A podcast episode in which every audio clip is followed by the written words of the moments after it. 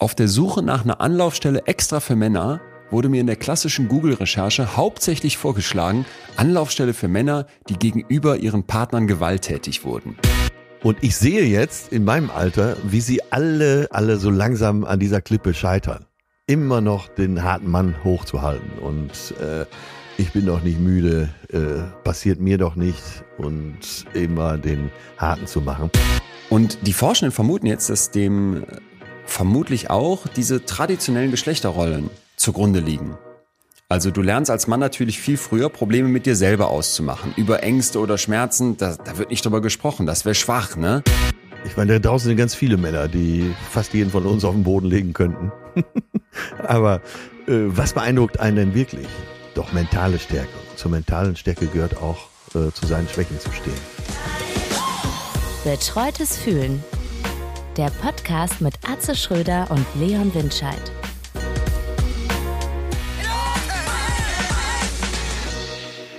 Leon, Hier bin wie ich. heißt es so schön, wo erwische ich dich gerade? in Berlin in meinem Zimmer, in dem ich seit einiger Zeit einen neuen Teppich liegen habe und ich weiß nicht, ob es eine chemische Reaktion zwischen Teppich und Holz gibt.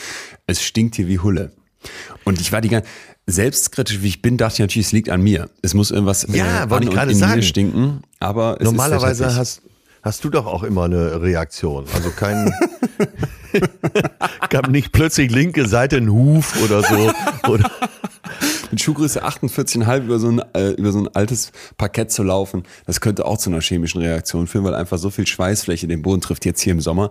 Nein, ich sitze ähm, bis gerade eben schwer schwitzend in Berlin. Jetzt ist langsam ein bisschen kühler geworden und ähm, hab, hab noch mehr Probleme, die mit diesem Sommer einhergehen, neben stinkendem Holzboden. Ich Ja. habe lange, lange Jahre Allergikerinnen und Allergiker schwer belächelt. Weil ich als Pfadfinder und Naturbursch Okay, natürlich immer dachte, jetzt kann ich mir ungefähr denken, was und, kommt. Ja, und seit, seit vier, fünf Tagen lebe ich von, ich weiß nicht genau, wie es heißt, Levozotorizin, Cetirizin, kleine weiße Pillen, ähm, die mich noch so gerade überleben lassen. Ansonsten, ich bin nur noch am Niesen, nur noch juckende Augen. Und das kam einfach irgendwann, vor einiger Zeit. Dann habe ich das erst noch, also vor so zwei, drei Jahren, habe ich es erst noch ignoriert und gedacht, nee, nee, ich bin doch kein Allergiker-Loser.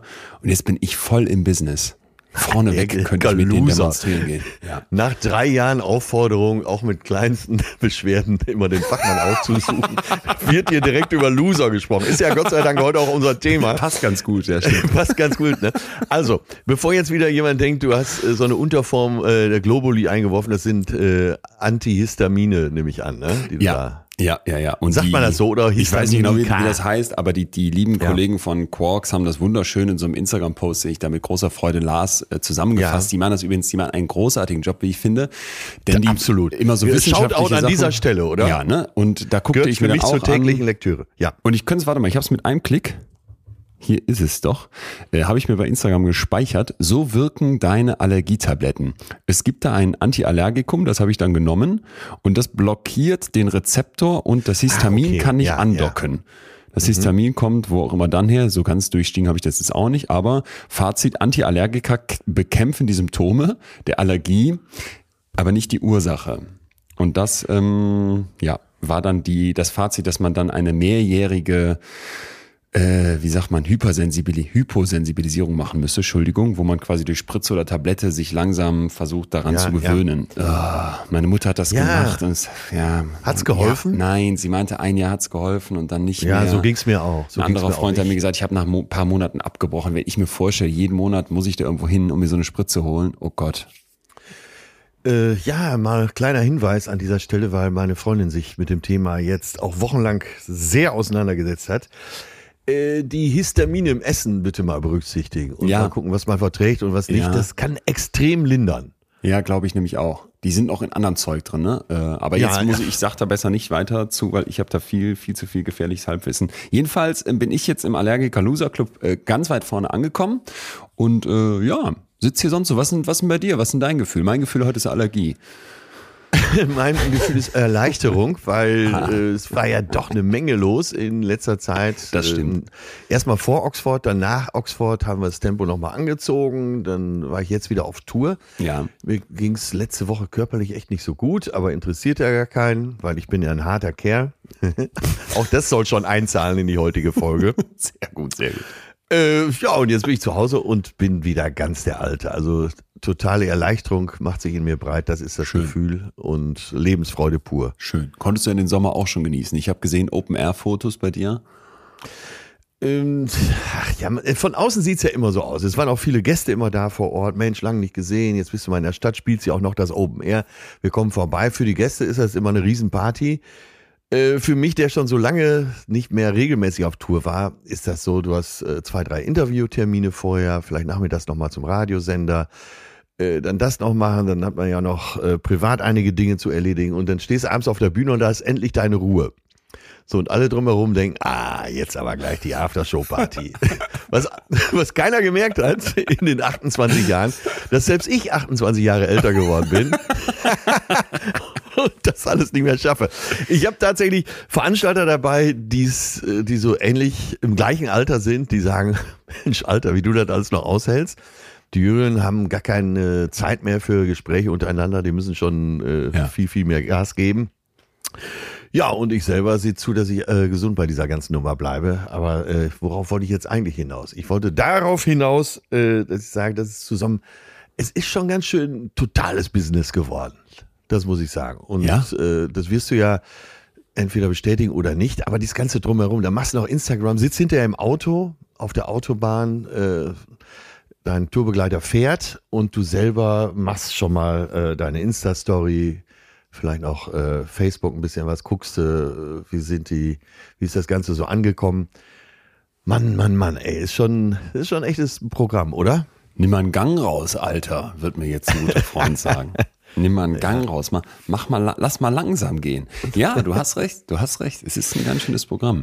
Ähm, Ja, worauf ich hinaus will, und äh, das ist eigentlich, wo ich mir gerade selber den Teppich legen wollte, ist, ich hatte in den letzten zwei Wochen Anrufe von zwei berühmten Kollegen.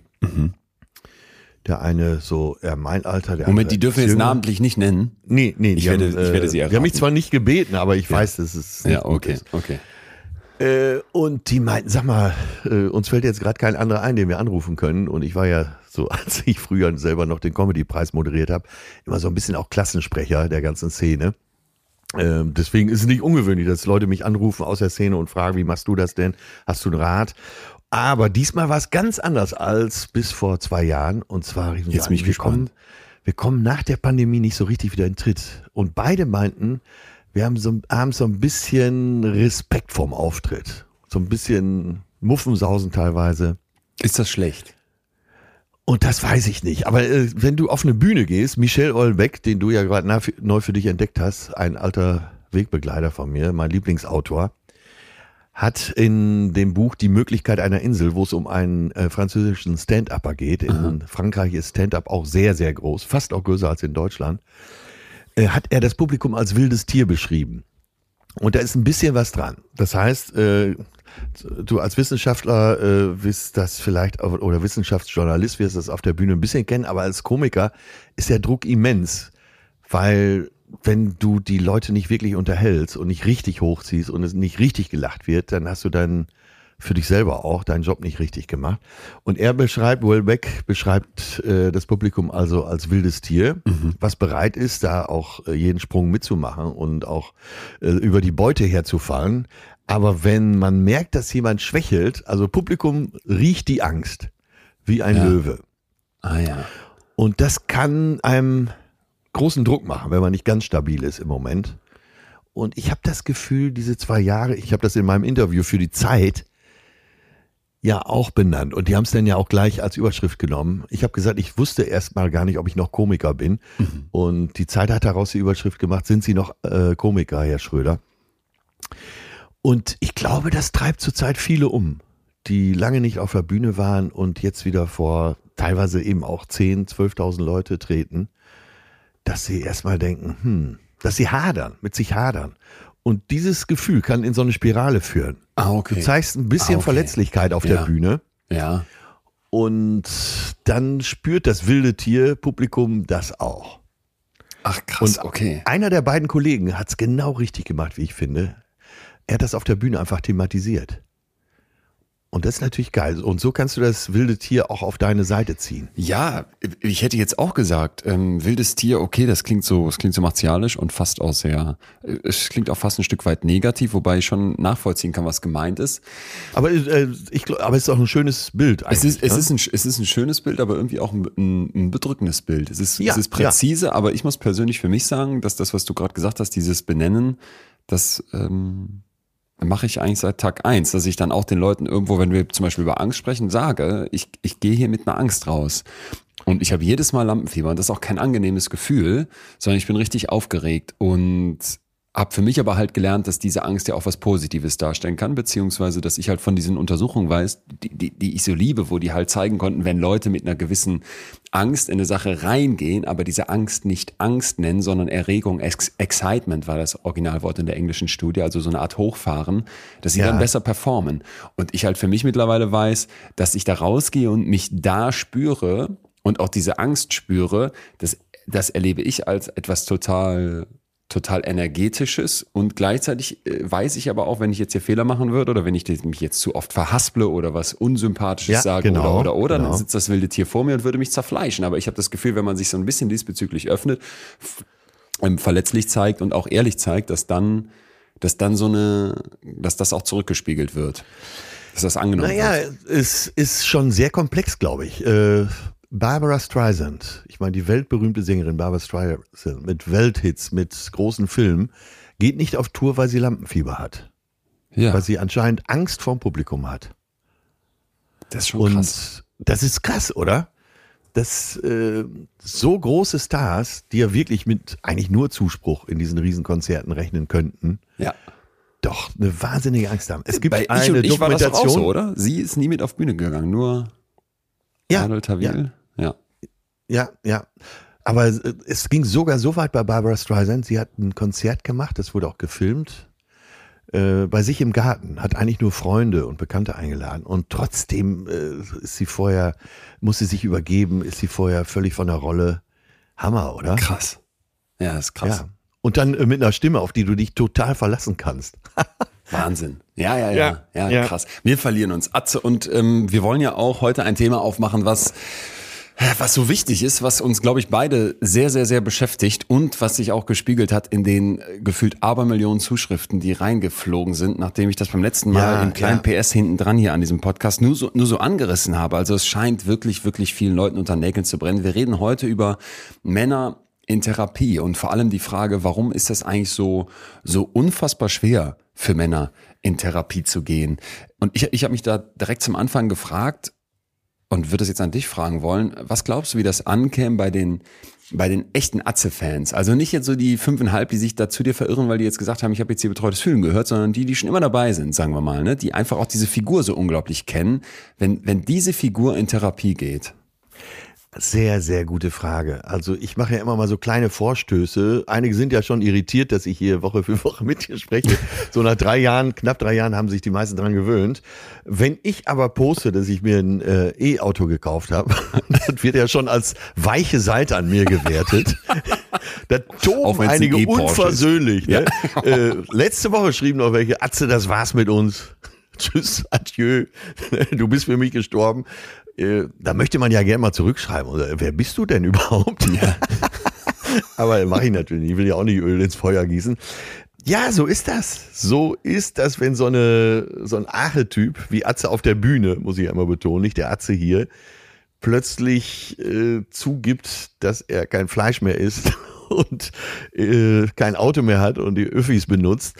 Ja, damit muss ich leben. Und das, ähm, das kostet einige Fans. Es gibt immer Leute, die unbelehrbar sind und äh, auch wenn der Zeitgeist voranschreitet, äh, Thema Gendern oder auch MeToo, da partout nicht mitmachen wollen und auch gar nicht drüber nachdenken wollen, ob das nicht auch für sie viel besser wäre.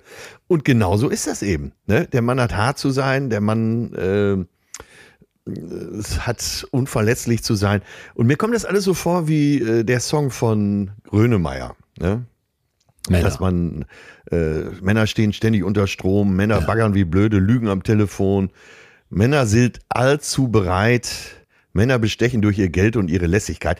Ähm, der Song ist über 20 Jahre alt, da hat er doch schon diese komische, harte Seite mhm. des Mannes beschrieben. Und diese äh, Unverletzlichkeit des Mannes, so, äh, ich benutze mal wieder den Terminus, ich bin ja streng genommen ein bisschen älter als du, über 50, 56, wird bald 57. Du kannst dir vorstellen, dass in meiner Generation noch ganz schön viele sogenannte harte Männer unterwegs sind. Das wollte ich gerade fragen. Was, was würdest du schätzen? Wie, also, weil mein Eindruck ist auch, man könnte jetzt so denken, vor allem wenn man, wenn man sich mit, mit vielen Themen beschäftigt, die auch gerade so einen gesellschaftlichen Umbruch ausmachen. MeToo hast du gerade angesprochen, ähm, vielleicht auch Ernährungsumstellung und so weiter, auch diese klassischen Rollenbilder aufzugreifen.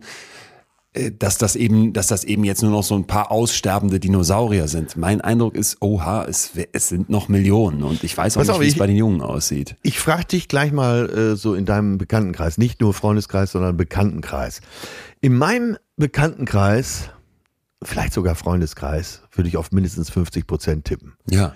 Und ich sehe jetzt in meinem Alter, wie sie alle, alle so langsam an dieser Klippe scheitern immer noch den harten Mann hochzuhalten. Und äh, ich bin doch nicht müde, äh, passiert mir doch nicht und immer den harten zu machen. Da leiden ganz schön viele Männer drunter. Und das Thema Therapie, so langsam wird es etwas normaler, aber ganz schön viele, auch in meinem Freundeskreis, haben Proble Probleme mit dem neuen Männerbild. Äh, du warst ja schon mal in Therapie, ne? Ja.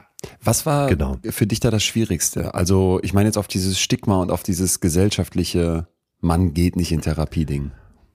Äh, es, eigentlich für mich privat gab es gar nichts Schwieriges, weil ich immer schon an Therapie geglaubt habe und eben aus einer Familie komme, größeren Familie, wo Depression eben zum Alltag gehörte. Auf der, sagen wir, das öffentliche Bild, da hätte ich vielleicht vor 20 Jahren das im Interview noch nicht so zugegeben, wie ich es jetzt zugegeben habe. Und das war ja jetzt auch oft die Frage, nachdem das Buch draußen war und ich ja auch schon ja. mal von einer Panikattacke berichtet habe, ähm, warum sich im Moment so viele outen.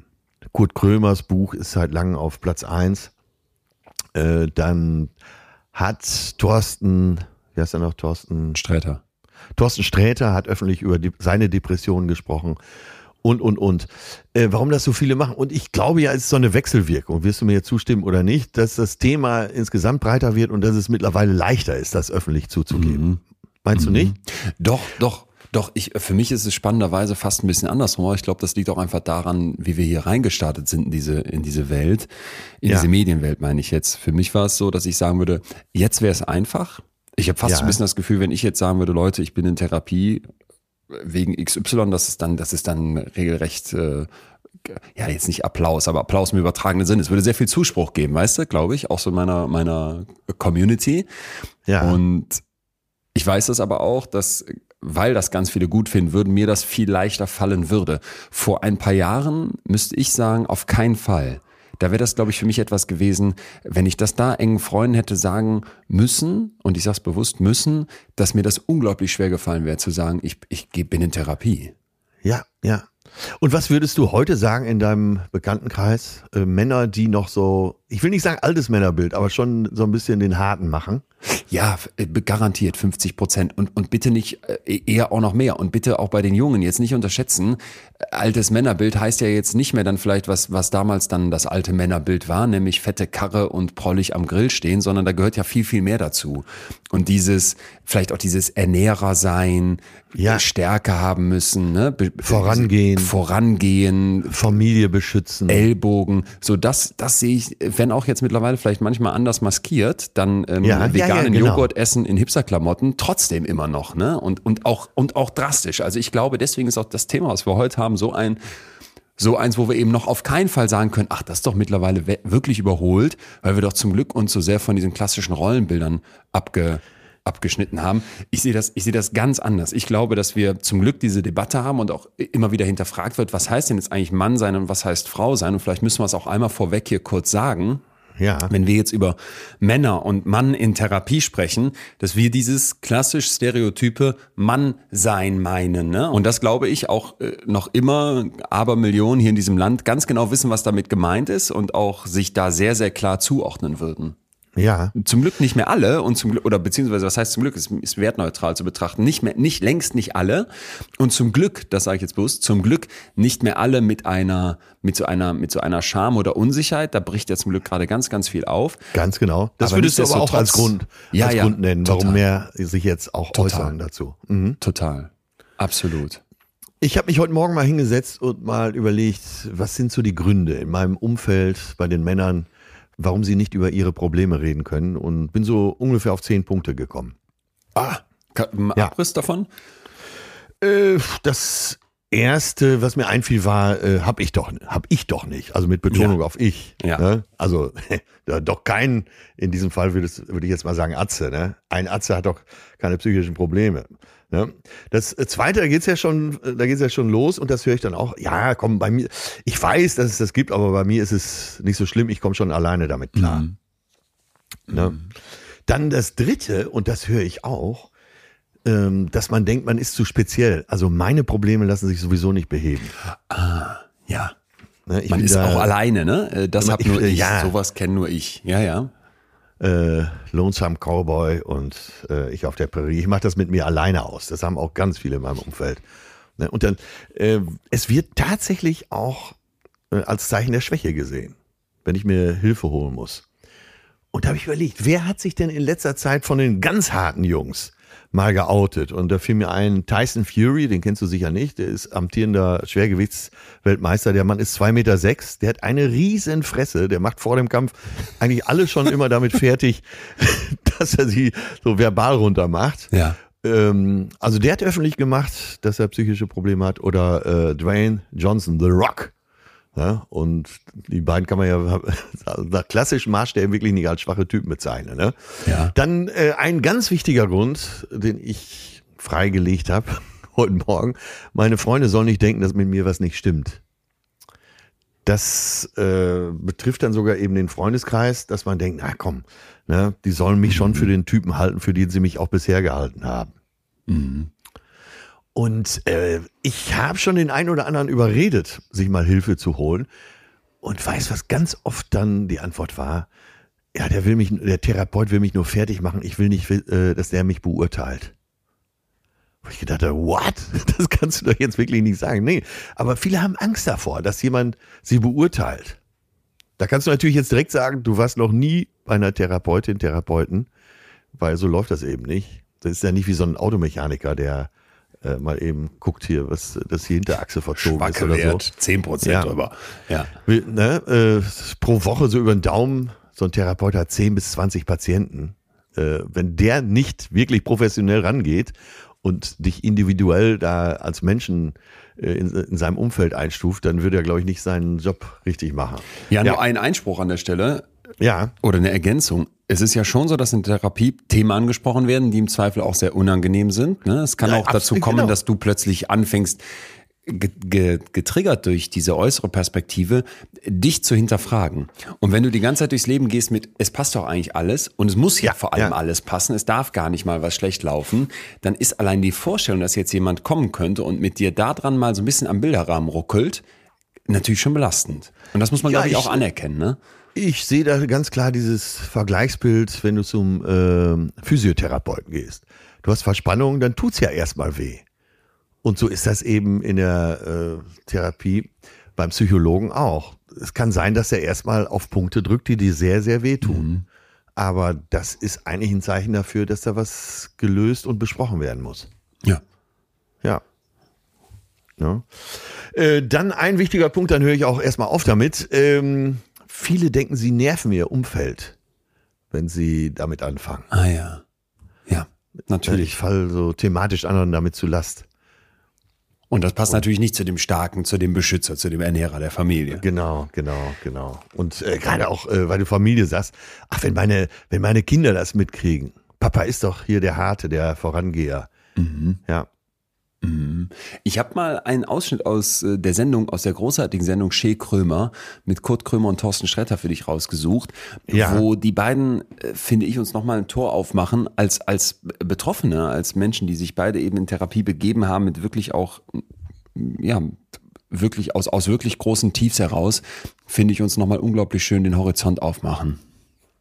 Ja, ja, ja. Dieser, dieser Peak bei mir war im letzten Jahr erreicht. Das hat so eine Anlauf genommen von, von drei Jahren. Und ich bin dann immer weiter in die Vergangenheit zurückgekommen und dachte so, scheiße, du warst, glaube ich, 30 Jahre schon depressiv. Aber du hast diesen, diesen, also du hast diese Lebensfähigkeit neu gehabt. Das war wirklich schwarze Wolke kam und war wieder weg. Ja. Aber ich war lebensfähig. Ja.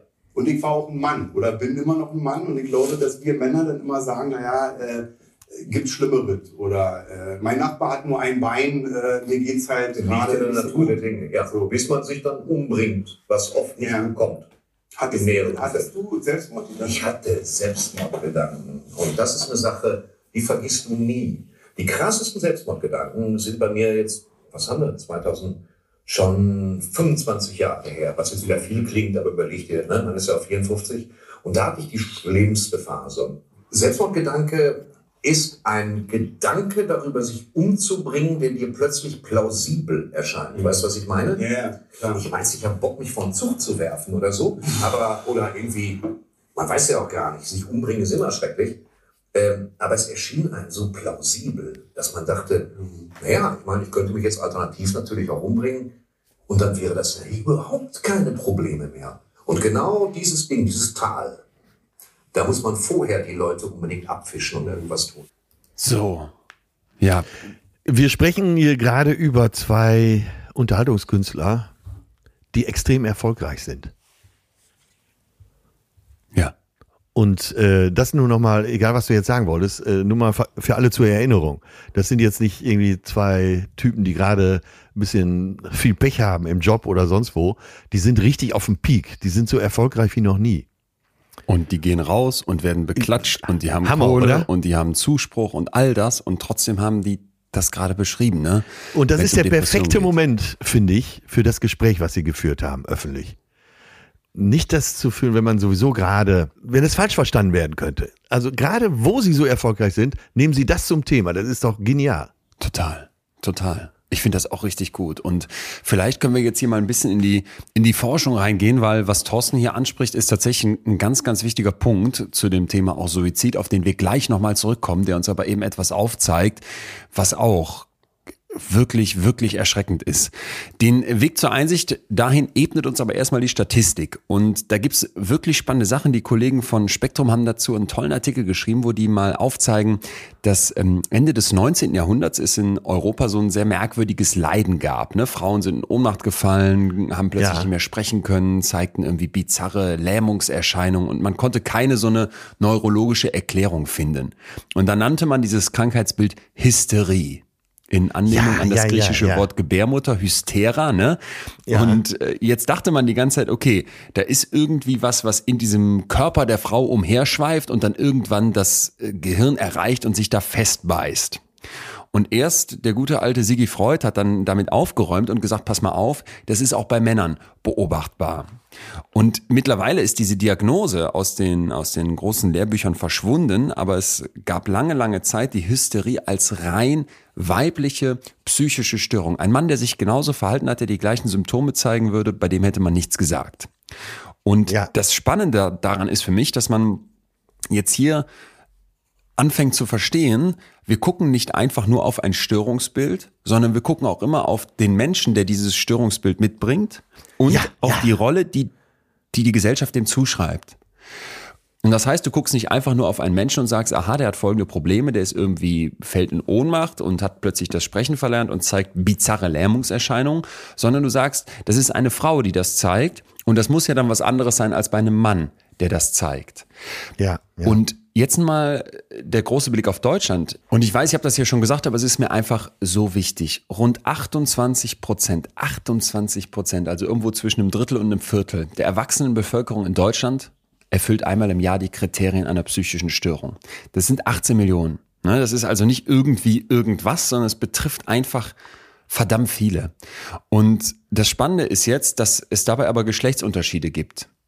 Also jede dritte Frau, aber nur knapp jeder vierte bis fünfte Mann fällt in diese Statistik. Und daraus entsteht dann schnell der Eindruck, ja, psychische Erkrankungen, das sind Ja, ja, Frauenkrankheiten. Ne? ja, sie hat die Frauenkrankheit, sagte man früher auch, wenn sie Depressionen hatte. Wahnsinn.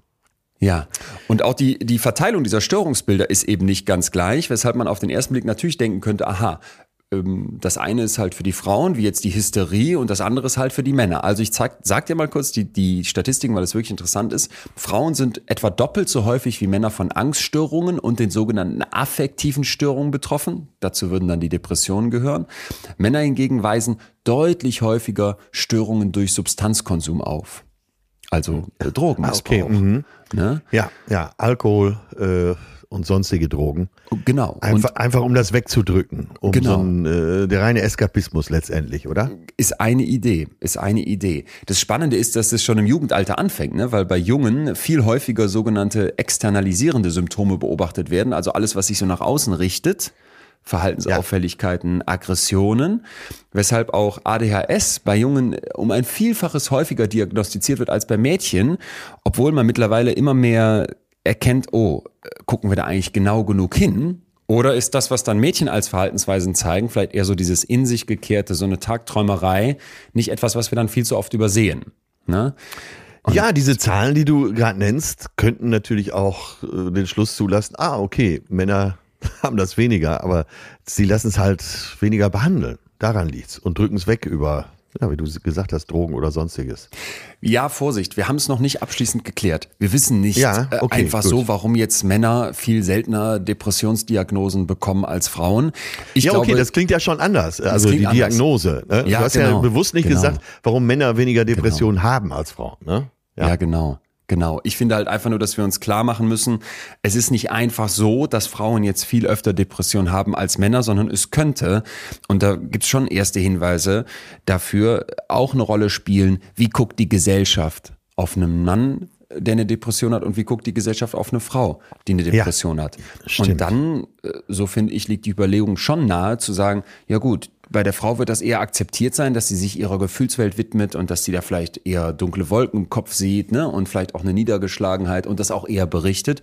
Beim Mann, hm, der sagt dann halt, nee, mein Therapeut bleibt eine gute Flasche Rotwein oder das Feierabendbierchen, was dann auch zwei, drei werden und dann bist du in dieser Substanzabhängigkeit und drückst damit weg, was eigentlich sonst Sache wäre.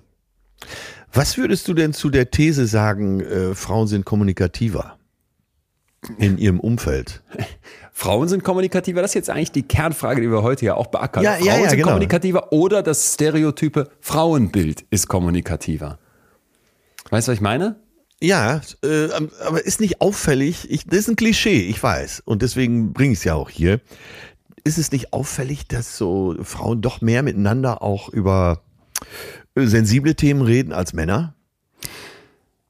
Also, doch. Ich weiß nicht, ob es da eine Studie zu gibt, aber äh, ist schon auffällig, oder? Das ist spannend, dass du es sagst. Da gibt's Untersuchungen zu, wieder zusammengetragen von den Kollegen von Spektrum. Das fand ich total Ja. spannend, die mal klären wollten, wieso wir denn eigentlich so viel mehr Suizide bei Männern haben als bei Frauen. Und da sind wir jetzt bei dem Punkt, den ich eben mit Thorsten Sträter aufmachen wollte. Wenn man sich das anguckt, dann haben wir insgesamt in Deutschland auf zehn Frauen, die sich das Leben nehmen, 27 Männer. Also Boah, das ist unfassbar Hammer. viel mehr. Ne? Jetzt, kommt, jetzt kommt aber das Paradoxe, das sogenannte Geschlechterparadox hier, dass die Zahl der Suizidversuche bei Frauen viel höher ist als bei Männern. Also Frauen versuchen es öfter, Versuche, Männer ziehen es äh, öfter durch. auch als Hilferuf teilweise mit drin sind. Ja. Das ist ja der zentrale Punkt. Es ist im Ja. Grunde, es ist im Grunde immer ein Hilferuf, der dann, wenn dieser Suizidversuch durchgeführt wird und Äh, ja, in Anführungsstrichen erfolgreich ist, was man ja kaum sagen möchte, Ja. komplett gescheitert ist. Das hatte Thorsten Sträter eben so gut aufgemacht. Ich weiß jetzt, viele sitzen vielleicht zuckend jetzt hier und hören sich das an und denken, Moment mal, darf man denn über Suizid reden? Ja, ja, ja. Die Deutsche Depressionshilfe macht das Thema großartig auf, indem die sagen, viele denken, wenn man da nur drüber redet, dann motiviert man Leute, das zu tun. Aber das stimmt nicht. Man muss, wenn man medial darüber berichtet, auf bestimmte Sachen achten. Zum Beispiel, dass man nicht die Techniken genau beschreibt, dass man nicht heroisiert, dass man nicht den Eindruck erweckt, das wäre jetzt der Ausweg, sondern indem man aufzeigt, Moment mal, es gibt Hilfe und es gibt Hilfe, die hilft Ja. und wenn du es schaffst, dich jemandem zu öffnen, also mit jemand anderem darüber zu sprechen, kann das schon mal ein unglaublicher Wegweiser sein, dass diese Person dich dann eben nicht alleine lässt im Idealfall, sondern dir hilft, dir dann auch wirklich Hilfe zu suchen. Und das finde ich ist ein ganz, ganz wichtiger Punkt, den wir hierbei machen müssen. Ja. Eben erstmal zu begreifen, okay, man darf darüber sprechen. So. Und Jetzt eine ursprüngliche Idee war dann immer, okay, die Männer, die, die bringen sich häufiger um, weil die irgendwie krassere Wege wählen. Ne? Die sind bereit, die, die härteren Maßnahmen zu ergreifen. Du hast ja eben schon bei Thorsten gehört. Der denkt natürlich sofort, sich vor den Zug zu werfen. Ja. So, Und, und das, das ist ja so eine krasse Methode eben. Ne? Das wäre dann vielleicht eine krasse Methode. Ich weiß nicht, ob man das jetzt so direkt bewerten kann, aber von mir aus. Und jetzt ist jetzt Spannende, dass dann eben Forschende mal geguckt haben von der Uni Leipzig. Was ist denn eigentlich in der Region, in verschiedenen Regionen, nämlich Deutschland, Irland, Portugal und Ungarn, bei jungen Menschen so Phase? Ja. Bin gespannt. Und dafür haben die Patientendaten aus verschiedensten Krankenhäusern genutzt, wo Suizidüberlebende nachher mal Fragebögen ausgefüllt haben. Und dabei konnte dann gezeigt werden, dass eben Männer tatsächlich, wenn sie den Suizidversuch begehen, das mit einer deutlicheren Sterbeabsicht machen als Frauen. Und Ah, das okay. zeigte sich aber auch bei den sogenannten weicheren Methoden, wie jetzt zum Beispiel einer Medikamentenüberdosierung. Und was Ja, aber das Wort äh, Sterbeabsicht, das äh, fehlte mir da noch. Also es ist ganz konkret, dass Männer tatsächlich dann eine höhere Sterbeabsicht haben. berichten die, die hier überleben. Das müssen wir Ja. immer dazu sagen. Ne? Ja. Und die Forschenden vermuten jetzt, dass dem äh, vermutlich auch diese traditionellen Geschlechterrollen zugrunde liegen. Also du lernst als Mann Ja, natürlich viel früher ja, Probleme ja. mit dir selber auszumachen. Über Ängste oder Schmerzen, da, da wird nicht drüber gesprochen. Das wäre schwach, ne? Und dann haben die eine Forscherin zitiert, die hier auch schon bei uns in der Folge zu Wort kam, als es um Depressionen ging, die Isabella Häuser von der Charité Berlin, die dann sagt, Jungen und Männer, und das zieht sich durch die gesamte Entwicklung, holen sich deutlich weniger ärztlichen Rat, Ja, egal ob vom Allgemeinmediziner, einem Psychiater oder einem Psychotherapeuten. Ne? Ja. Und dieses, die Sachen mit sich selber ausmachen, nicht mit anderen drüber sprechen, das ist ganz zentral. Und sie sagt dann, einem Suizid geht immer eine Entwicklung voraus. Das fällt nicht vom Himmel. Ja. Und eben dann konnten jetzt wiederum ein anderes Forschungsteam aus Spanien zeigen, wie denn jetzt junge Menschen mit Depressionen umgehen. Und dafür haben die 105 Leute in dem Fall, nicht so viel, aber immerhin eine Stichprobe, wie sie sie kreieren konnten, in drei Gruppen unterteilt. Und zwar Personen mit einer diagnostizierten Depression, solche mit depressiven Symptomen und eine Kontrollgruppe. Und wollten dann wissen, wie oft die sich aus ihrem sozialen Umfeld Hilfe holen. Und dabei zeigte sich dann, dass äh, junge Männer und Frauen da sehr, sehr unterschiedliche Strategien benutzen, Ja. um mit der Verzweiflung klarzukommen. Und zwar, die Männer treffen sich mit Freunden und versuchen dann ihre Probleme zu vergessen, also Spaß haben, Party machen. Ja, ja, Dabei ja. baut genau. sich die emotionale Last dann aus deren Sicht ab. Ne? Die, Frau, die jungen Frauen hingegen, die analysieren mit ihren Freundinnen und Freunden die Probleme und begannen sich dann auch mögliche Lösungen vorzustellen. So, ja, aber da- das ist wenn es doch so eklatant ist, ja. wo liegt die Ursache? Und Naja, äh, das finde ich ja. Es, es gibt ein, ein sehr lustiges äh, Bit von, wie man heute sagt, von Jürgen von der Lippe dazu, ist auch schon älter. Der, äh, also Kern dieses Bits ist, äh, stehen Maurer auf dem Gerüst morgens um elf. Und wenn die sich wie Frauen unterhalten würden, dann würden die vielleicht sagen, Mensch, äh, Ingo, guck mal hier, du, ich hab, äh, guck mal auf den Rücken, ich hab so eine Mischhaut. Ah, Die anderen Kollegen sagen auch schon, ne, und Ingo sagt dann, ja, die anderen, Markus, die anderen tuscheln auch schon, Mensch, du musst was machen. Inge. Ich hab hier, ne, geh doch mal da und da, der Arzt hat mir geholfen, oder nimm die Salbe. Unvorstellbar, ne? Ja. Frauen könnten sich so unterhalten im Beruf. Ich habe hier so eine Mischhaut, was auch immer das ist. Ja, also pickelig, trocken, äh, Ja, ja, ja. sag was, zu schon- fettig. schon Aber ja. äh, Frauen könnten sich wirklich auch, wenn andere drumherum stehen, äh, über sowas unterhalten. Das wäre bei Männern undenkbar. Ja. Ja, stimmt. Eklatant, oder? Ja. Und ja, ich wüsste gerne, woher das kommt. Ja, pass auf, hier aus dieser gerade zitierten Studie vielleicht noch das Fazit. Die Ja. jungen Männer, die man dann gefragt hat, die berichteten, dass sie die Selbstkontrolle verlieren, wenn sie sich gegenüber anderen öffnen. Bei den Frauen war das das Gegenteil. Die sahen, dass diese offenen Gespräche vielmehr so ein notwendiger Schritt waren, um die Selbstkontrolle zurückzubekommen. Und denen hat dieses Reden dabei geholfen, psychische Probleme zu verarbeiten. Und das, das finde ich ist halt etwas, was wir einfach auch anerkennen müssen. Diese Geschlechterrollen drängen uns in ein Ja, unglaublich zum Teil sehr gemeines Verhalten uns selbst gegenüber. Ne? Und dann sprichst du eben nicht mit jemand anderem über deine Themen, sondern denkst, du kannst es irgendwie mit Spaß und Party und Freunde treffen wettmachen, statt zu sagen, ich versuche mir die Selbstkontrolle zurückzuholen, indem ich mir mal einen Blick von außen geben lasse, mich mit einer Freundin oder einem Freund dazu austausche. da muss uns aber auch klar sein, dass eben auch bei so einem aufgeklärten modernen Mann wie dir auch Grundmuster drin sitzen. Ja, Du hast ja schon mal darüber gesprochen. Deine Mutter war äh, dann auf jeden Fall früher zu Hause als dein Vater, hat sich äh, natürlich mehr gekümmert. Dein Vater, wenn er dann nach Hause kam und Mutter hatte, war sauer auf euch, war Vater natürlich sofort bereit, sich auf Seite von Mutter zu schlagen, war auch stinke sauer, obwohl er überhaupt nicht wusste, worum es geht. Und trotzdem habt ihr beide euch ja vielleicht unbewusst da Muster reingezogen, schon in der Kindheit. Ja, ja, total. Und das muss uns Männern klar sein. Wir äh, sind natürlich Kinder unserer Eltern, auch Kinder unserer Väter, die vielleicht noch mal ein ganz anderes Rollenverständnis hatten. Und da haben wir uns viel reingezogen. Total. Ganz klar. Mir fällt das auch oft schwer, äh, meiner Freundin gegenüber mh, über bestimmte Probleme zu sprechen. Oder Welche ich, zum Beispiel dann? Ähm, ich habe morgen einen sehr schweren geschäftlichen Termin. Da geht's, da stecke ich echt in der Zwickmühle. Da geht's um viel Geld. Und äh, ich bin seit Tagen schon so unruhig. Und meine Freundin hat immer gefragt, so, äh, was ist denn mit dir? Bist du anders? Ach, nix, nee, nee. Und gestern habe ich zum ersten Mal gesagt, ah, dieser Termin, der liegt mir so auf der Seele. Äh, wenn ich drüber nachdenke abends, da schlafe ich schlecht ein. Und als ich drüber gesprochen habe, habe ich schon gemerkt, das äh, entlastet mich so ein bisschen. Aber dieses Grundmuster war in mir drin, das mit Ah, mir ja. selber auszumachen. Ah, ja. Weißt du, was ich meine? Ja, total. total. Kennst du auch so Termine, die Kenn im Vorhinein belasten? Ja. Ja. Und da muss ich aber zum Beispiel auch sagen, glaube ich auch, das, was du sagst, gar nicht nur von den Eltern, sondern da haben wir nachher auch eine Zuschrift von jemandem, der das, finde ich, wirklich den Nagel da auf den Kopf trifft. Auch gesellschaftlich bekommt man ja was mit. Und ich muss bei mir tatsächlich beobachten, so in den letzten Jahren vor allem, auch seitdem wir das hier machen, dass sich das total gewandelt hat. Also Ja. ich weiß noch, dass ich letztens, ein paar Monate her, da habe ich eine, eine schlechte Nachricht bekommen.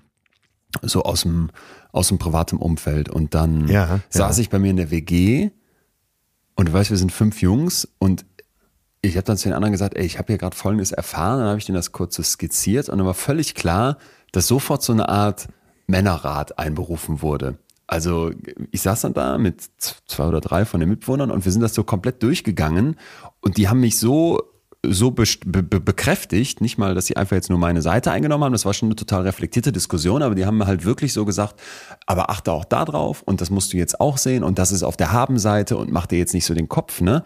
Es, es, äh, es war ein unglaublich reflektiertes Gespräch, wo ich jetzt sagen würde, dass es überhaupt nicht dem männlichen Stereotyp entspricht. Ja, da hast du ja natürlich auch Glück, dass du so eine Da WG hast, Glück. die äh, in ganz vielen Sachen schon ein Stück weiter ist und offener ist, ja. Ja. Und Viele haben das aber eben nicht. Und ich glaube, dass wir anfangen müssen, und das ist für mich auch so, vielleicht wenn wir schon die ersten praktischen Sachen hier mal einfließen lassen, ein, ein ganz, ganz dringender Appell auch an, an dieses Fach Psychologie und alle, die da im weitesten Sinne beruflich auch was mit zu tun haben. Wir haben sehr, sehr wenig Forschung zu diesem Thema. Ne? Was macht denn Therapie zu bei, bei was macht denn Therapie bei Geschlechtern unterschiedliches aus? Und ist das denn jetzt besser, wenn du als Mann zu einem männlichen Therapeuten gehst und so weiter? Und mein Eindruck ist ein Stück weit, dass das auch daran liegen könnte, dass, dass alle sich so sehr wünschen würden, dass wir darüber hinweg sind. Dass das nicht mehr so ein Thema ist, dass wir jetzt auch dank der vielen Diskussionen zum Thema Geschlecht eigentlich in einer Welt leben wollen, wo man sagt, ach, diese alten Rollenbilder, ach, die, al ach, die alte Männlichkeit, das ist doch alles, das sind die alten Leute, damit haben wir nichts mehr zu tun. Aber es stimmt einfach nicht. Das, Das stimmt nicht. Und deswegen habe ich es ja eben drin. angesprochen. Wir- wie- Es ist in uns drin und wir haben diese Muster teilweise schon als Zwei-, Dreijährige mit aufgesogen. Genau. Berichtige mich sofort, wenn ich was Falsches sage, aber äh, es ist doch so, du kriegst auch in dem Alter schon so viele Muster mit. Ja, natürlich, natürlich. Ganz, ganz früh kriegst du mit, wie du zu sein hast. Und für mich ist da immer ein, ein, ein, ein besonder, ein, ein Beispiel, was ich besonders mag, eben diese Wut, ne? dass man kleinen Kindern äh, Ja. beibringt, die Jungs dürfen wütend sein, darauf reagiert dann die Mutter, aber das Mädchen, das wütend ist, wird quasi mit ähm, Missachtung gestraft und weiß dann genau, aha, Wut gehört sich für mich nicht, aber für meinen Bruder ist das ein Stück weit normal. Und Ja, von solchen und Beispielen umgekehrt. gibt's zig und umgekehrt, Das, ganz genau. das äh, Mädchen weint, ne, dann wird's getröstet. Beim Jungen hat man früher, wird Gott sei Dank weniger gesagt, hier, Indianer kennt keinen Schmerz, komm jetzt, reiß dich mal zusammen, ne, sei ein Mann. Ja, und da hast du eigentlich einen schönen Punkt angesprochen, weil was wird uns wann wie beigebracht? Da gibt's eine Untersuchung, eine wirklich viel zitierte Untersuchung aus den 70er Jahren, die dann nochmal ein paar Jahrzehnte später um die Jahrtausendwende repliziert wurde, ist jetzt älter, aber hat für mich einen Kern, wo mich total interessiert, was du gleich dazu sagst. Und zwar ist man hingegangen und hat mal Psychologinnen und Psychologen einen, einen Fragebogen hingelegt. So nach dem Motto, Ja. was ist hier männlich, was ist weiblich? Und dann hat Ja. man gesagt, wir nehmen jetzt, stell dir mal bitte irgendwie einen gesunden Mann vor, stell dir einen gesunden Menschen vor und stell dir eine gesunde Frau vor. Und ne, du hast es vor Augen. Und jetzt sollst du zu all diesen dreien immer sagen, welche Eigenschaften macht einen gesunden Mann aus, so im Schnitt. Und dann zeigt sich natürlich, dass da unterschiedliche Sachen dem gesunden Mann zugeschrieben werden, als Ja. zum Beispiel der gesunden Frau. Ich sage Ja, jetzt mal sowas ja. wie, ähm, der Mann ist eher sachorientiert, der ist eher autonom, der ist eher Ja, rational und so weiter. Und das Krasse war jetzt, dass wenn man dann diesen gesunden Menschen beschreiben sollte, das deutlich eher dem Bild des Mannes entsprach als dem der Frau. Das heißt, ein gesunder Mensch ist eher männlich. Ah, okay. Und das fand ich, das fand ich wirklich auch ganz, ganz, ganz beeindruckend. Es ist ein paar Jahrzehnte alt, diese Studie, steht außer Frage, aber erstens um die Jahrtausendwende konnte man Ähnliches nochmal zeigen und zweitens finde ich, denk dran, wer dich erzogen hat, denk dran, aus welcher Welt du kommst und dann frag dich nochmal, hä, wieso haben denn Männer Schwierigkeit in Therapie zu gehen? Hä, wieso gibt's denn bei vielen Störungen Ja, das ja, Bild, genau, dass genau. Männer die seltener aufweisen als Frauen? Ja, weil der gesunde Mensch ist halt ein Mann. Äh, genau. das fand ich und schon heute soll es ja eben genau darum gehen, äh, die Gründe, warum Männer nicht so sehr über psychische Probleme reden können, äh, geschweige denn zum, zur Therapie zu gehen. Und genau da, was du jetzt sagst, genau da liegen die Gründe. Ne? In der Vorspannung. Ja, genau. Ja. Genau. Wenn ich das mal so resümieren darf an dieser Stelle. Oder Bitte. ein kleines Zwischenfazit. Genau das eben, äh, was du ja jetzt auch rausgearbeitet hast und auf Studien hingewiesen hast. Es liegt in der Sozialisation. Und das muss uns klar sein. Und dann wird uns auch klar, auch uns harten Männern, dass man das auch wirklich aufbrechen kann. Wir sind jetzt, das ist ein super Zwischenfazit, bis hierhin die ganze Zeit bei den Männern gewesen und haben uns gefragt, was ist denn eigentlich mit denen? Und dann auch noch mal diesem gesellschaftlichen Aspekt, ne? Was macht denn jetzt eigentlich den Mann dann zu dem, was er ist? Ja. Ich bin überhaupt erst auf dieses Thema hier gestoßen und seitdem liegt mir das so am Herzen, weil ich vor, ist schon was her, vor langer Zeit einen Artikel im Ärzteblatt gelesen habe. Und zwar Ja. mit der Überschrift Psychotherapie mit Männern, was sie wirklich wollen. So, und die haben dann auch erstmal aufgegriffen, dass sich Männer deutlich ja. seltener in Psychotherapie begeben als Frauen. Und jetzt Ja. kommt der Punkt, der mich dann wirklich angefixt hat. Das liegt nicht nur am Widerstand der Männer, sondern auch am psychotherapeutischen Angebot.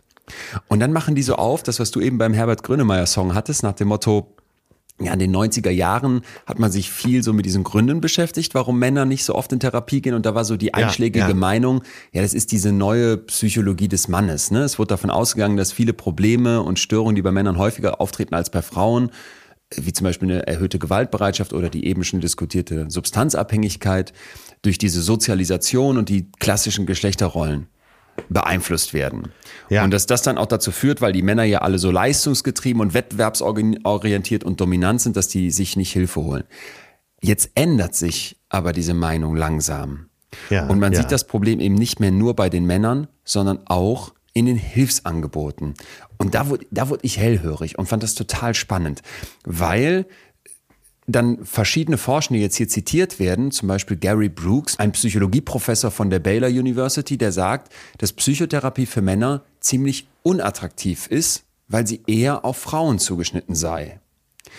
Und das fand Ja, ich spannend, ja. wenn man sich dann noch anguckt, wer hat denn eigentlich Psychologie studiert, ne? Und wer äh, ist denn eigentlich Psychotherapeutin in Deutschland? Das sind eben auch sehr, sehr viel mehr Frauen als Männer.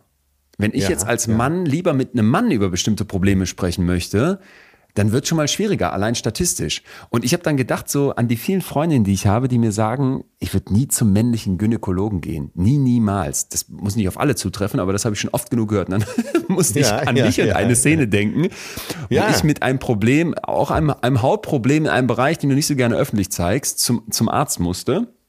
Und ich weiß nicht wieso, ich bin bei, bei einer Ärztin gelandet, das war überhaupt nicht, ich habe da nicht weiter darüber nachgedacht. Und dann meinte die so, ja, machen Sie sich mal frei. Und dann, ich weiß, ich kam mir albern vor, Ja, ja. aber ich merkte sofort, das ist jetzt nicht so meins, ne? Vor allem meint die dann auch so, so, so ganz lässig, der war so eine Mitte 50 Jahre alte ist Frau. auch gut. Dann nehmen Sie mal Ihr Geläut weg, Herr Winscheid. Nicht so, oh Gott, oh Gott. Und ich stand dann da und ähm, da, da habe ich so gemerkt, die, die, die Idee, dass man als Mann vielleicht bestimmte Sachen auch lieber mit einem Mann bespricht, es mag es mich jetzt äh, traditionell und veraltet äh, finden, damit kann ich was tun. Ja, ja. Oder? Ja, ja, total. Ich würde jetzt gerne was anderes behaupten, wirklich gerne, um mein öffentliches Bild noch noch runder zu machen. Aber das stimmt, du hast hundertprozentig recht. Ich habe mir gerade wirklich, als du es äh, erzählt hast, vorgestellt, äh, mein Urologe wäre eine Urologin. ja, da müsste ich schon mal über den Einschatten noch springen.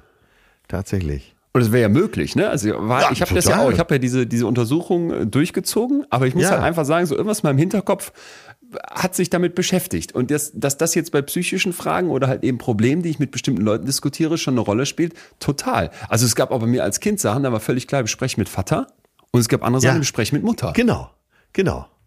So, Und das ne? war von vornherein klar, weil du, das war gelernt. war gelernt. Ja. Ja. Ja, ja, ja. Das im Rollenverständnis liegt der Hase im Pfeffer, wie man so schön sagt. Das würde ich nämlich auch sagen. Das würde oh ich nämlich auch sagen. Ja, ja, ja, ja. Und es gibt da noch mehr so Gedanken, wo man halt sagen könnte, naja, Männer sind halt irgendwie die Psychotherapiemuffel und was sind die alle doof, die Männer, und was sind die alle dösig, da müssen wir jetzt mal ran. Aber man könnte halt eben auch andersrum sagen, worauf zielt Psychotherapie ab? Natürlich sehr, sehr oft auf ein Sprechen über die Emotionen, auf das, was drunter liegt, auf ein Reflektieren. Und du hast ja gerade eben dieses schöne Bild vom Ingo und vom Thomas gemacht, die auf dem Bau, Baugerüst sich über ihre Mischhaut unterhalten. Das sind vielleicht erstmal Dinge, mit denen sich der, ich sage es jetzt nochmal bewusst, durchschnittliche Mann seltener beschäftigt als die durchschnittliche Frau, vor allem so reflektiert. Das heißt, du kämst jetzt schon im Zweifel, und das muss ja gar nicht der Fall sein am Ende, aber du kämst im Zweifel schon mit dem Gedanken in die Therapie, oh shit, hier muss ich gleich was machen, was ich nicht kann. Und Ja, mit so einem genau. Defizit nochmal obendrauf zu dem, Ja, ich habe ja. übrigens ein Suchtproblem oder eine Angststörung oder Depression, wie dann ähm, äh, Kurt Krömer das eben beschrieben hat, damit dran, dann reinzustarten, das ist eine zusätzliche Belastung. Und deshalb gefällt mir das Bild so gut, dass man eben den Physiotherapeuten beschreibt. Wo du als, selbst als härtester Mann bereit bist, dich da hinzulegen und eine halbe Stunde genau auf die Stelle drücken zu lassen, wo dir die Tränen fließen. Und so ist das eben mit psychischen Problemen auch. Äh, klar geht der Therapeut mal dahin, wo es weh tut, aber dadurch löst sich eben auch was. Und äh, damit im Hinterkopf hast du da schon mal eine Hürde weniger. Ja, genau, aber die, die, das musst du dir halt vielleicht vorstellen. Und vielleicht könnte der Umgang, Ja. wie wir sowas lösen und angehen, auch mal zwischen Geschlechtern unterscheiden. Das fände ich zum Beispiel völlig, völlig legitim. Und wir haben dazu ja eine ganze Reihe von Zuschriften bekommen, wie am Anfang gesagt. Und eine von Alex, die hat mich hellhörig werden lassen. Der hat gesagt hat, ich habe für mich erst die Notwendigkeit einer Therapie gesehen, als ich meine jetzige Freundin kennenlernte und ich mir das erste Mal in meinem Leben bewusst wurde, dass ich mir vorstellen kann, eine Familie zu gründen. Und Ja, ja, ja, die fiel mir auch auf, Die ist ja auch ne? aufgefallen, ne? Unter dem Aspekt, Ja. dass meine Kinder irgendwann nicht so aufwachsen sollten wie ich, hat er sich dann halt Therapie geholt und beschreibt dann weiter, dass seine Jugend Ja. unter einem narzisstischen Vater mit viel Alkoholismus eben nicht so ideal Ja, verlaufen ist. und dann meinte der jetzt, und jetzt kommt der Punkt für mich, auf der Suche nach einer Anlaufstelle extra für Männer wurde mir in der klassischen Google-Recherche hauptsächlich vorgeschlagen, Anlaufstelle für Männer, die gegenüber ihren Partnern gewalttätig wurden. Ja, ja. Und Ja, da, da, das ist es so, das ist auch das männliche, Ja. das ist das stereotyp männliche Bild. Und, und dann meinte er halt, er ist dann auf irgendwann auf eine Beratungsstelle in Dortmund gestoßen von der katholischen Kirche mit dem Werbeslogan Echte Männer reden. Und er sagt dann, ja, bei, bei solchen Slogans und solchen Sprüchen hat er nie für sich die passende Anlaufstelle gefunden, bei der er sich mit seinen Problemen angesprochen gefühlt hätte, sondern er hat- vielmehr den Eindruck vermittelt bekommen, man dürfe sich nur als Mann Hilfe suchen, wenn man dieser, wenn man dieses starke männliche Stigma erfüllt. Hier reden echte Kerle, ne, katholische Kirche. Oder wenn du als Mann halt googelst, findest du ja, du hast eine Frau geschlagen, hier kriegst du Hilfe. Und das äh, finde ich schon nochmal das. Bild. Äh, eigentlich auf der Party gibst du schon fast damit an. Ich bin beim Orthopäden gewesen. Da wird oft dazu gesagt, der ist Sportorthopäde. Und äh, die absolute Absolution hast du, wenn er, äh, sagen wir mal, für eine berühmte Mannschaft auch noch. Äh, der, sag mal, der behandelt Müller auch die Spieler Wohlfahrt. vom, äh, vom Ja. Borussia Dortmund. Dann ist alles okay. Ja, total, total. Ja, und das, das ist ein gutes Beispiel. Und äh, ich habe eben in so einem Fachartikel von der Techniker Krankenkasse, die Ja. erforschen sowas ja immer ganz gut, dass es natürlich typische Frauenmedizin gibt, typische Männermedizin. Alles, was zum Beispiel Herzinfarkt betrifft, denkst du sofort an Männer. ja. Ne, Und auch in der Werbung werden dann, äh, oder in Artikeln werden immer Männer gezeigt, die sich so auf die linke Seite fassen, wo das Herz gar nicht sitzt. Oder, äh, sagen wir mal, Rücken. Weil Ja. Rücken. Immer Männer. Verstopfung wiederum immer Frauen. Activia Immer Frauen. Joghurt, ich glaube, die, wie heißt sie? Vera, Vera am Mittag, äh, Vera van Veen oder so ähnlich. Vera Intfeen, Vera ja. Intfeen hat so viel Activia in ihrem Leben gefressen, das kann keinem Menschen gut tun, aber immer dann mit so einem Pupsdarm, der dann so eingeblendet wurde, eine Animation und dann zwei so Omas, die sich auf die Schulter klopfen und sagen, wir können endlich wieder essen. Und das stimmt, du hast Blähbauch. vollkommen recht. Blä, Blähbauch. Blähbauch Ich weiß bis heute nicht, was ein Blähbauch ist. Ich aber nicht. okay, wer, äh, bei Quarks und Co. werde ich sicher fündig. Ähm, ja, und das ist es eben. Äh? Bestimmte Sachen, äh, aber zurück zu unserem Männerbild. Bestimmte Ärzte sind anerkannt, weil da geht es ja, Ja. dann um Leistungsfähigkeit, körperliche Leistungsfähigkeit. Natürlich, wer hat orthopäische Probleme? Jemand, der vielleicht beim Bankdrücken diesmal 230 Kilo nicht gepackt hat. ja, und das ist es. Ja. Ähm, Finde ich auch. Lass uns auf der Zielgeraden hier noch einen Mann zu Wort kommen lassen, der Ja.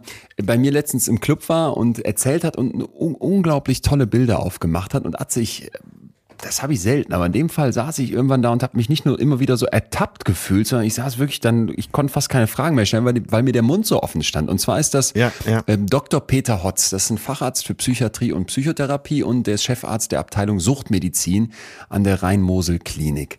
Ja, und ja. der beschäftigt sich schon sehr lange mit äh, geschlechtsspezifischer Psychotherapie, genau. Und der be berichtet dann, und davon würde ich einfach so ein paar Sachen teilen, wie dann bei ihm in der, in der Suchtklinik natürlich auch vor allem so Brecher reinkommen, so Türsteherbrecher, ne? Und dann müsste der mit denen erstmal gucken, genauso Typ, wie du gerade beschrieben hast, 200 Kilo beim, beim Bankdrücken heben, äh, wie gehe ich mit denen um? Ja, Und der hat dann, der hat mir so, der hat mir so Bilder aufgemacht, wo ich so dachte, ja, diesen männlichen Brecher, den habe ich jetzt, den haben wir jetzt alle vor Augen. Aber ehrlich gesagt, was der so drumherum beschreibt, das, das würde mich ja total auch betreffen, weil er dann sagte, pass mal auf, in der Therapiesitzung, in so einer Gruppensitzung, was ich gerne mal mache, habe ich mir von Ja. einem Mentor abgeguckt. Und dann beschrieb er, dass sein Mentor, als sie da so einen Fortbildungslehrgang hatten, Folgendes gemacht hat. Nur Männer im Raum. Vers- Versetz dich jetzt mal wirklich mit rein, weil so habe ich es auch gemacht. Und ich habe gem gemerkt, das macht richtig was mit einem. Nur Männer im Raum. Und dann sagte er, ich bin jetzt hier 53 Jahre alt und wir suchen uns jetzt alle einen Platz in diesem Raum und zwar im Kreis. ja. Und das nach unserem Alter. Ich bin 53, neben mir links sitzt jetzt der nächstjüngste und neben mir rechts dann der ältere. Ne? So dass Ja, wir am Ende ja. quasi alle eine feste Position, eine Reihenfolge hier in diesem Raum haben. ja. Und ich weiß, das ist unwahrscheinlich, aber wenn wir uns irgendwo in diesem Leben nochmal treffen würden, in dieser Ja. Konstellation, dann wüsste sofort jeder wieder, wo sein fester Platz ist. Weil wir werden alle Jetzt mit habe ich verstanden. Ja. Und dann denkst du erst, hey, was soll das? Aber irgendwas in meinem Hinterkopf merkte schon, Moment, Ja, das soll ja, was, ja, weil ich spüre gerade irgendwas. Und dann meinte der Leon, du musst dir vorstellen, wenn du normalerweise Männer in so einen Raum holst und sagst, wir sortieren uns jetzt hier mal, da geht's direkt um, um so, ein- da ist irgendwie so ein Leistungsding im Hintergrund, das wirkt. Ne? wer ist jetzt hier der coolste, wer hat die fetteste Karre, wer hat das beste Einkommen? Und das Rudel formiert sich das sozusagen. Rudel formiert sich nach so einer Hackordnung. Wer sieht, wer strahlt das meiste aus, ne? Wer ist vielleicht auch der größte, wer hat den dicksten Bizeps, such dir was aus und es läuft vielleicht gar nicht alles so bewusst ab, aber es findet statt. Und in dem Moment nehme ich das komplett raus. Weil diese Männer sich jetzt hier einfach mal hinsetzen können und so von mir direkt signalisiert bekommen, um Leistung geht's jetzt hier mal gar nicht. Und ich weiß nicht, wie wirklich nicht, wie es dir geht, aber ich dachte allein dieses Bild großartig. Äh, Das ist äh, richtig. Ich habe sofort verstanden, als du damit anfängst. Und genau darum geht's auch. Dass du, äh, dass es eine Grundordnung gibt. Und vor allen Dingen, was er gesagt hat, wenn wir uns dann wieder treffen würden, würden sich erstmal alle wieder so einordnen. Genau. Und das ist ja auch der gesellschaftliche Druck, den wir haben. Äh, Du hast eine Rolle, du hast deinen Platz sozial und äh, den hast du für dich selber auch akzeptiert und den willst du am liebsten auch immer wieder einnehmen. Genau Und dazu gehört vielleicht nicht, auch mal Schwäche zu zeigen. Genau das. Und ein Punkt, der da für mich super zu passt, wir wollen ja jetzt ein bisschen das Praktische rausstellen, ist, dass der Peter Hott sagt, wir müssen sichere Räume schaffen für Männer. Ne? Die Männer müssen sich willkommen fühlen. Wir können nicht immer nur sagen, Ah, du ja, Trottel, ja, der nicht ja. in Therapie geht und du Typ, der so doof ist, weil du dich nicht vom Arzt beraten lässt und du, warum hast du ja nicht längst mal eine Therapie gemacht, weil du hast doch so viele Probleme. Ja, ja. Du musst vielleicht Ja. auch ein Stück weit zumindest den Spieß umdrehen, ohne dass du die Männer von der Verantwortung lässt und Ja. sagen, ich brauche auch Räume, wo sich Männer willkommen fühlen. Ja, ja. Ich glaube, es ist wichtig, dass wir Räume schaffen, wo wir Männer uns auch mal entspannen können und uns so, wie wir sind, auch erstmal als gewollt und eingeladen und ähm, willkommen sehen. Und das ist ja auch das Problem, denke ich, warum so wenig Männer in die Psychotherapie gehen, weil ich sie, sie fühlen sich, glaube ich, nicht wirklich eingeladen und nicht wirklich willkommen. Ja. Da ist was dran, oder? Ja, da ist echt was dran. Und ist es nicht sogar mittlerweile, das kommt mir jetzt gerade so in den Sinn, ein Zeichen von Stärke, wenn du das auch, äh, obwohl wir das noch nicht haben, das aber eben trotzdem machst. Und das wäre, glaube ich, ganz gut, wenn wir das auch durch unsere heutige Folge ein bisschen etablieren könnten, dass wir es eben als Stärke werten. Wenn du auch, obwohl es noch nicht so ist und das sicher erstrebenswert ist, dass da was passiert, wir das machen. Ja. Ja, genau. Ich Total. habe doch hier mal erzählt, dass ich äh, in der Ayurveda war, in Traben-Trabach, und äh, da vor der Behandlung plötzlich neben Mickey Beck von Fanta 4 sitze. und der, der ein sehr kerniger Typ ist, der sehr gut aussieht, sehr trainiert ist. Ich glaube, der hatte sogar Sixpack. Und ich habe gedacht, stark, richtig gut. Und äh, da müssen wir, glaube ich, hin. Und deswegen sind so Gespräche wie von Thorsten Sträter und auch äh, Kurt Krömer so Ja. wichtig. Dass Männer, die offensichtlich extrem viel Erfolg haben zurzeit, wirklich drüber reden und das hilft uns allen, das aufzubrechen. Und wir haben jetzt eine ganze Zeit über den Status in der Gesellschaft gesprochen, über äh, sagen wir, den Platz in der Gesellschaft. Und das hilft uns allen, wenn solche Männer eben auch vorangehen und äh, ihre Schwächen zeigen und auch eine weiche Seite zeigen. Genau, genau. Ich finde das, ich finde das einen total wichtigen Punkt und vielleicht da nochmal Gary Brooks, die auch etwas aufgreift, was der Peter Hott sagt, nämlich in diesen, in diesen therapeutischen Setups, da wird natürlich vor allem geredet. Viele Männer wollten aber lieber handeln. Ja. Und der Peter Hott Ja, sagt, ja, ja. Ähm, da, da, da auch drauf achten, Thema, du musst dich da willkommen fühlen, du musst auch ein Gefühl haben, dass, dass du da auch sein darfst. Lass uns mal mit Männern auch ein Stück weit über den Körper gehen und schlägt Folgendes vor. Ja. brauchen Männer ein anderes, eine andere Herangehensweise als Frauen. Und da muss ich echt so sagen, also das weiß ich nicht. Ich weiß nur, welche Herangehensweise in der Arbeit mit Männern sehr erfolgreich ist. Und das ist eben so, dass wir als erstes was für einen Körper machen. Also wir setzen uns kurz hin, die kommen mit dem Setting klar, die kriegen wieder Luft und dann äh, haben sie ihren Namen gesagt und ihr Gefühl und dann stehen wir auf und machen was mit dem Körper. Also früher haben wir, haben wir viel Fangenspielen gemacht, Nachlaufen, Begegnungsübungen. Die Idee dahinter ist, dass der Körper auch ankommt. Also, dass wir nicht nur hier sitzen und reden, weil das kennen ja die Männer. Wenn, wenn geredet wird, endet es meistens böse für sie. Weil sie nämlich selber nicht viel reden und ihre Partnerin oder ihr Chef oder ihre Chefin oft viel reden und sie ziehen halt den kürzeren. da Ein, auch ein, was ein geil. Ich Oder? notiere hier gerade. Wenn sie reden, wird's meistens unangenehm. Dann endet's böse. Die, die, die scheitern. Das haben sie ja im Zweifel versucht. Vielleicht haben sie auch mal versucht, sich irgendwie gegenüber jemandem zu öffnen. Aber weil untrainiert in dem Themenbereich, weil vielleicht bisher keine Lust drauf gehabt, sitzt du dann da und merkst so, boah, damit komme ich nicht vorwärts. Und dann haut dich deine, deine Frau ähm, rhetorisch sowieso um und du hast ja gar keine Chance und weiß vielleicht auch Ja, weil sie viel trainierter eher, ist in weil sie, Thema, weil sie ja. trainierter ist, wo es hingehen könnte. Gegen deinen Chef hast du auch keine Chance. Und, und das fand ich halt so schön, weil der meinte dann, ja, da, da kommt dann so ein Brecher rein und er hat natürlich erstmal überhaupt keinen Bock auf diese körperlichen Sachen. Aber Ja, ich hole ja. die dann ab, lass die ankommen und sage auch jedem, wenn sie hier nicht mitmachen wollen, ist das kein Problem, das bleibt ihnen überlassen. Aber relativ schnell haben die doch eine Lust da drauf und dann sitzen die auf Yogamatten und, und nochmal, er hat ja wie gesagt so Türstehertypen beschrieben, ne, die zusammen im Ja, Raum auch schon ja. mehr Jahre im Gefängnis verbracht haben als, keine Ahnung, so ganz, äh, so ein ganzer Sicherheitstrakt. Und da dachte ich, das kann, das kann ich mir so, so, so gut vorstellen, dass du über, über vielleicht dann auch mal andere Wege, wie zum Beispiel das körperliche Leute abholst, die dir sonst keinen Zugang zu fänden. Das ist so, das ist echt stark. Gutes Beispiel. Ich habe noch zwei von dem und weil die, weil die so schön sind, möchte ich die auch noch einbringen. Ja. Ein weiterer Gedanke ist, dass du dich als Therapieanbietender auf Männerthemen ein Stück weit spezialisierst. Ja. Nochmal, ich merke es jetzt auch, je Guter öfter ich so Ansatz. sage, Achtung, Vorsicht, wir meinen damit immer diese klassischen Rollenbilder. Und ich weiß, die würden wir gerne alle ablegen und die wären wir gerne, gerne alle genau. los. Aber sie sind ja noch da und sie Wir werden auch in der Werbung vermittelt und sie werden Genau. auf dem Schulhof vermittelt und so weiter. Also müssen wir damit umgehen. Tu nicht so, als wäre das nicht da. Ganz genau, ganz genau. Und das finde ich ganz clever, äh, dann so einzusetzen. Auch wenn man sich wünschen würde, dass alles gleich ist, da sind wir noch nicht. Also musst du die Männer da abholen, wo sie stehen. Auch natürlich sehr rudimentär gesprochen, aber ist ja klar. Ein typisches geschlechtsspezifisches Thema ist halt, ich bin nie genug. Also ich bin nie gut genug, nie leistungsfähig genug, nicht schnell genug, nicht schön genug, nicht reich genug, nicht potent genug. Das ist so ein typisches Männerthema. Zweites großes Thema ist Frauen verrückterweise. Oft auch so mit diesem, mit diesem Ding, ich mach doch schon alles, aber die ist trotzdem nicht zufrieden mit mir. Und dann kommt halt sofort, und das hängt aus meiner Sicht ganz eng miteinander zusammen, dann kommt halt dieses Thema Wut und Aggression. Und das, glaube ich, ist einfach mit einem Mann einfacher zu teilen, weil ich es mir erstmal anhöre. Oft auch die Leute wirklich bestärke, also auch in den Gruppen, jetzt lassen Sie es mal raus, dass die dann auch mal wirklich aufstehen und mal wirklich brüllen und mal wirklich auch auf den Boden treten. Und dann kommt fast immer irgendwann dieser totale Zusammenbruch. Und dann geht's ja eigentlich immer um das, um das Gefühl Ohnmacht. Ne? Und ich glaube, dieses Gefühl Ohnmacht, also ich kann's einfach nicht schaffen, ich kann es nicht regeln, ich kann's, ich kann die Welt eben doch nicht aus den Angeln heben. Ich bin eben doch nicht James Bond. Ja.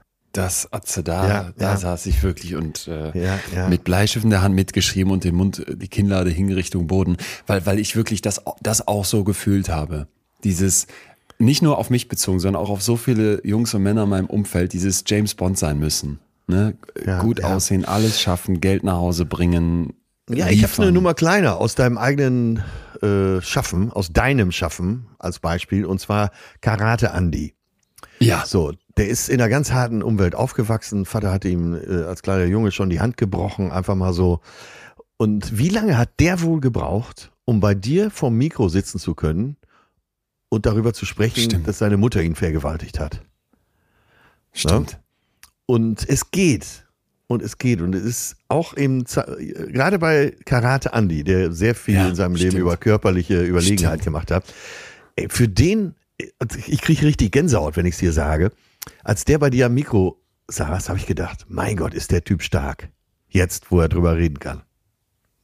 Sowas zu überwinden. Jo, schön. Ja. Und, was, Schön. und da sehen wir ganz klar, was macht wirkliche Stärke aus. Und die wirkliche Stärke ist immer die mentale Stärke. Und das ist, wenn jemand es schafft, über so dunkle Seiten, über solche Defizite und auch über seine Schwächen zu sprechen. Also das fand ich so großartig, das Gespräch. Hier nochmal wirklich äh, angepriesen. Wir hatten es in der vorletzten Folge. Aber in extremen Köpfen, da ist es noch zu finden. Mhm. Also das fand ich ein Hammer. Da habe ich tagelang habe ich darüber nachgedacht. Es ist so gut, dass du sagst, weil so ein paar Sachen kann ich da noch mal mit reingeben, die habe ich dir noch gar nicht erzählt gehabt. Die passen aber jetzt hier eigentlich perfekt zu dem, zu dem vielleicht auch Abschluss für heute. Ja, Dieser Peter Hotz, der gerade zitierte hier, Psychotherapeut und Chefarzt, der sagte mir dann auch schlussendlich, Leon, wir wollen es gerne so einfach haben, ne? Hier sind die Männer und da sind die Frauen. Das ist aber eigentlich nicht nicht die Sache, das ist nicht die Realität, sondern Ja. wir kommen natürlich zum Beispiel mit zwei X-Chromosomen oder mit XY-Chromosomen auf die Welt und die einen haben halt eine Gebärmutter und die anderen erstmal einen Penis, so nach dem Motto. Der, Ja. der Kernpunkt ist jetzt, was bringst du den Leuten aber danach bei? Und wenn wir jetzt mal davon ausgehen, dass zwischen Männern und Frauen so rein von diesem natürlichen Geschlecht, was man im englischsprachigen Raum Sex nennt und nicht Gender, dass es Ja. da Unterschiede gibt. Dass die Männer vielleicht eher so einen Wettbewerbsgedanken haben und vielleicht auch aufgrund ihres Körperbaus zum Beispiel ihre Muskeln anders einsetzen und damit vielleicht so eine Aggression schon mal manchmal eher wie eine Lösung vorkommt äh, als, als reden. Wenn das jetzt so, wenn das jetzt so ein Bild ist, dann kannst du doch dem Mann beibringen, ja, das ist super und zeig davon viel und stell das nach vorne Ja, und fahr die ja. Ellbogen aus. Du könntest ihm aber auch sagen, so bist du, ja, so bist du im Durchschnitt eher als die Frau. Aber das ist doch gar nichts zu bewertendes, sondern das ist einfach erstmal Fakt. Guck Ja, doch, ob du nicht ein Stück weit aus beiden Welten dir was Ideales zusammenholen ja kannst. super Ansatz. Ey, und da Super saß ich und Ansatz. dachte, boah, das Ja. würde ich meinen Kindern beibringen wollen. Du darfst Ja. hier Mann sein in, in allen Aspekten. Und wie oft hadern Männer, jetzt glaube ich gerade heute, ich merke das an mir selber, so sehr mit diesem Mann sein und diesem Männerbild. Ja, Also ja. du darfst das haben, du darfst die Stärke haben, du darfst der muskulösere Körper sein, du darfst auch dich in irgendeiner Weise diesen ganzen alten Klischees äh, zuordnen, habe ich überhaupt nichts gegen. Wenn du anerkennst, aber diese klassisch stereotyp weiblichen Themen, zum Beispiel sich um andere zu kümmern, bestimmte Ja. Themen für dich zu reflektieren, ne, für andere da zu sein, das darf auch ein Teil von dir sein. Und das Ja, hatte nämlich ja. dieser Karate-Andi nach, nach jetzt Jahrzehnten des mit sich Umgehens, des sich Reflektierens und zumindest vielen Jahren Therapie total drin. Deswegen ist es so gut, dass du das Beispiel nochmal greifst. Der steht vor mir und sagt mir, Leon, ich könnte dir jetzt mit meiner Hand deine Hand brechen. Und dann sage ich, was? Ja. dann meint er, ja, ich bin Karate-Weltmeister. Ich könnte dich jetzt hier ins, in, in, was hat er gesagt, glaube ich, 30 Sekunden nicht nur auf den Boden ringen, sondern in Anführungsstrichen auch umbringen. Und der, ja. der, der ist Paar 60 oder sowas, ne? Der sieht auch entsprechend alt aus. Und ich, ich habe es dem sofort geglaubt und habe sofort gedacht, boah, was für ein Mann. Und dann erzählt er die Geschichte, die du gerade eben nochmal aufgegriffen hast und du sitzt davor und denkst, der hat aber auch ganz, ganz stark für sich gelernt, ich darf auch viel von dem, was stereotyp weiblich ist, in mir haben. Ja, aber da wird er doch noch stärker in seiner Wirkung, noch stärker. oder? Total. Ja. ja. Total. Tja. Ja, Männer, äh, können wir hier an dieser Stelle jetzt zum Schluss der Folge wirklich nur raten und äh, auch das als Stärke zu begreifen. Ihr habt gerade an diesem Beispiel jetzt besonders gesehen, dass das noch, noch stärker wirkt ich meine, da draußen sind ganz viele Männer, die fast jeden von uns auf den Boden legen könnten. Aber äh, was beeindruckt einen denn wirklich? Doch mentale Stärke. Und zur mentalen Stärke gehört auch, äh, zu seinen Schwächen zu stehen. Atze, das, das ist ein Schlusswort. Das könnte ich mir auf den Unterarm tätowieren. Wir haben noch Punkte, aber ich, ich habe gerade das Gefühl, nee, jetzt hier ist Ende. Wir machen Oder? das ab und wir zu mal hier. Äh, das Thema Männlichkeit. Wir, ja, ich weiß noch, als wir es äh, in den ersten Monaten haben wir noch im Studio in Köln aufgenommen äh, Wann ist man ein Mann, hieß die Folge, glaube ich, über Männlichkeit gesprochen haben. Und da waren wir teilweise doch ein bisschen ratlos. Wir sind dann irgendwann darauf gekommen, dass es besser ist, darüber zu sprechen, wann ist äh, man ein Mensch. Aber ich glaube, wir haben uns da hier auch weiterentwickelt und haben noch einen etwas differenzierteren Blick darauf. Das stimmt. Das ja. stimmt. Und also ich persönlich muss für mich sagen, trotzdem hadere ich damit total viel, habe ganz, ganz viele offene Fragezeichen, ja. habe auch ja, Baustellen und denke dann aber auch immer wieder, der weise alte Rainer Maria Rilke, der gesagt hat, lebe deine Fragezeichen. Vielleicht lebst du dich eines Tages ganz automatisch in die Antworten.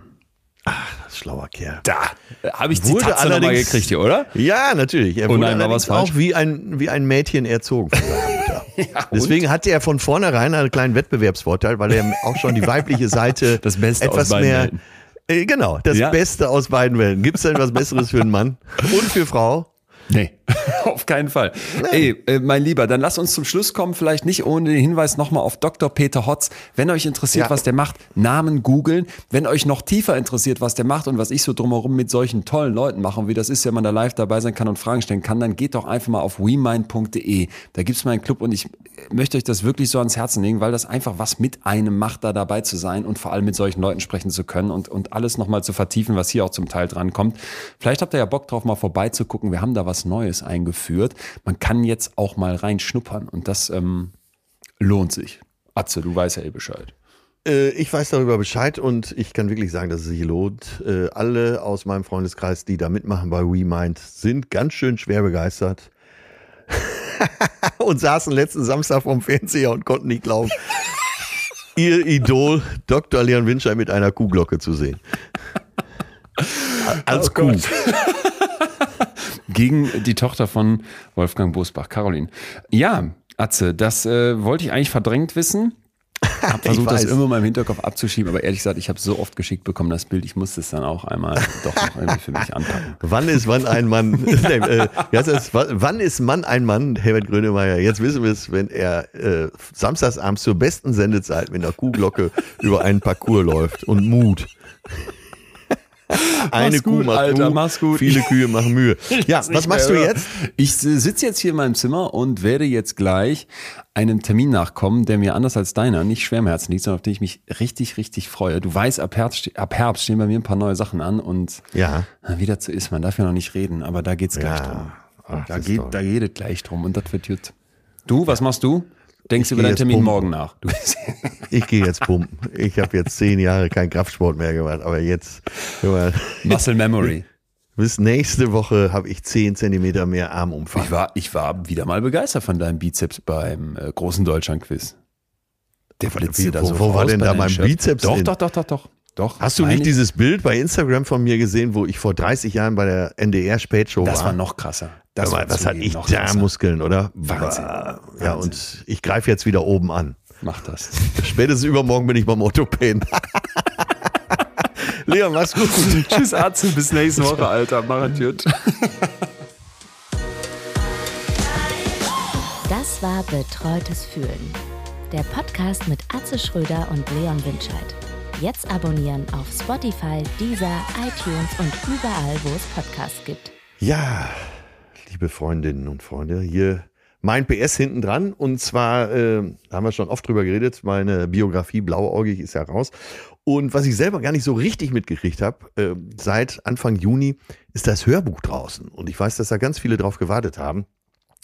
Also wer äh, das Buch Blauäugig, so heißt meine Biografie, gerne mal so richtig auf die Ohren möchte und mit, äh, sagen wir mal, sehr viel Werf und auch ein bisschen Zeit und Gefühl gesprochen, der kann das Ganze jetzt auch sich als Hörbuch runterladen bei den üblichen Streaming-Diensten. Braucht ihr einfach nur blauäugig eingeben, Atze Schröder. Und dann kommt die Verbindung. Also würde mich freuen, wenn wir uns hören, also wenn ihr mich hört und wenn ich vielleicht auch bei Instagram mal ein bisschen Feedback zu dem Hörbuch bekomme. Also bis nächste Woche, da hören wir uns hier wieder mit meinem geliebten Doktor und auch ich werde da sein. Bis dann, ciao, tschüss.